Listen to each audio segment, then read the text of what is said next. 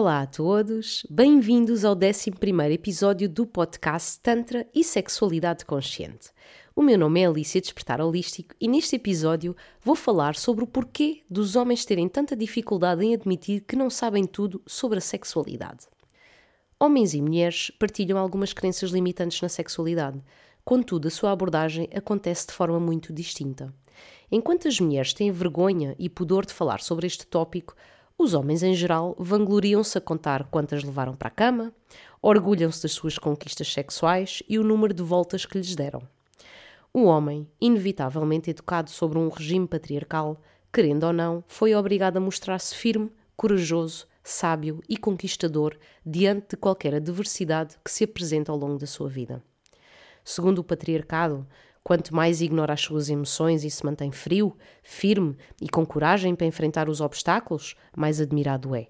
Caso contrário, será visto como um fraco pela restante comunidade.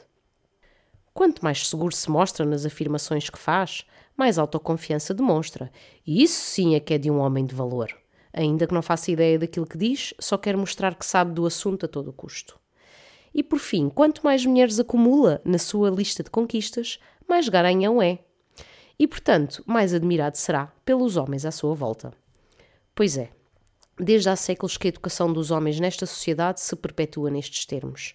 E apesar de já estarmos no ano 2023, que há tempos atrás parecia tão futurista e avançado, é incrível como esta mentalidade antiquada se mantém tão atual. No que toca à sexualidade, partilho aqui algumas informações tão enraizadas na mente masculina.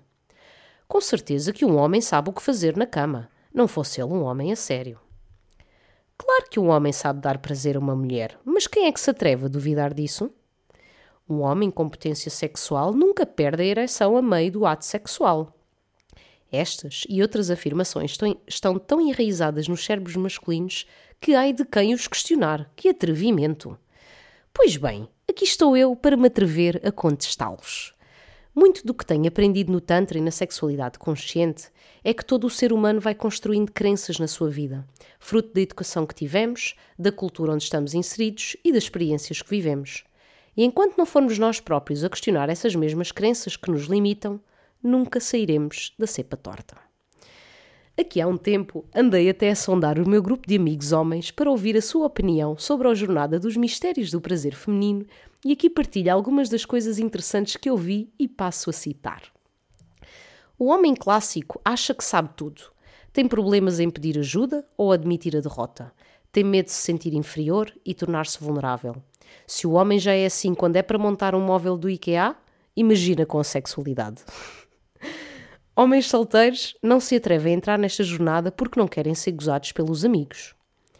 Homens solteiros não querem contar às amigas ou às potenciais parceiras porque não querem que pensem que são os incompetentes em dar prazer a uma mulher. Contudo, se for um homem solteiro acima dos 40 anos, esse já não teria problema em contar às mulheres porque assim pode mostrar que as valoriza, que se interessa e que está disponível.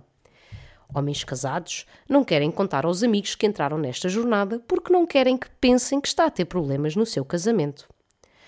Os homens em geral não estão familiarizados com o Tantra e fogem a sete pés como se de um bicho se tratasse. Muitos homens têm um grande apetite em aprender mais sobre a sexualidade feminina, mas admitir isso é admitir um fracasso. Estas foram apenas algumas das afirmações que ouvi por parte dos homens. Ora, deixem-me partilhar que a primeira coisa que me ocorreu quando ouvi isto tudo foi: então e vocês ainda dizem que as mulheres é que são complicadas? Vá, agora a sério. Com estes testemunhos, podemos ver o quanto os homens têm pudor em falar da sua própria sexualidade de uma forma aberta, vulnerável e em admitir que não sabem tudo, nem sobre si mesmos e ainda menos sobre a sexualidade feminina. O que é certo é que na primeira edição desta jornada, todos os homens que entraram tinham acima de 40 anos, alguns solteiros e outros com parceira. Se foi obra do destino ou não, não sei. O que é certo é que todos tinham maturidade suficiente para admitir que não sabem tudo sobre sexualidade, assim como vieram predispostos a aprender de uma mulher, tal como souberam mostrar a sua humildade, partilhar as suas dúvidas, entender muitos porquês e ainda ficaram assoberbados pela quantidade de informação que não tinham e que podia ter mudado a sua história amorosa ao longo da sua vida. Pessoalmente, O que mais me deliciou foi ver as suas caras de entusiasmo e os seus sorrisos de orelha a orelha de satisfação pelos resultados que começaram a ter e pela quantidade de coisas novas que aprenderam e que eles próprios disseram isto devia ser ensinado na escola. Para mim, foi uma jornada incrível, onde pela primeira vez trabalhei com um grupo exclusivo de homens, onde não faltou seriedade, gargalhadas e muita aprendizagem. E por fim, deixo-vos uma mensagem final.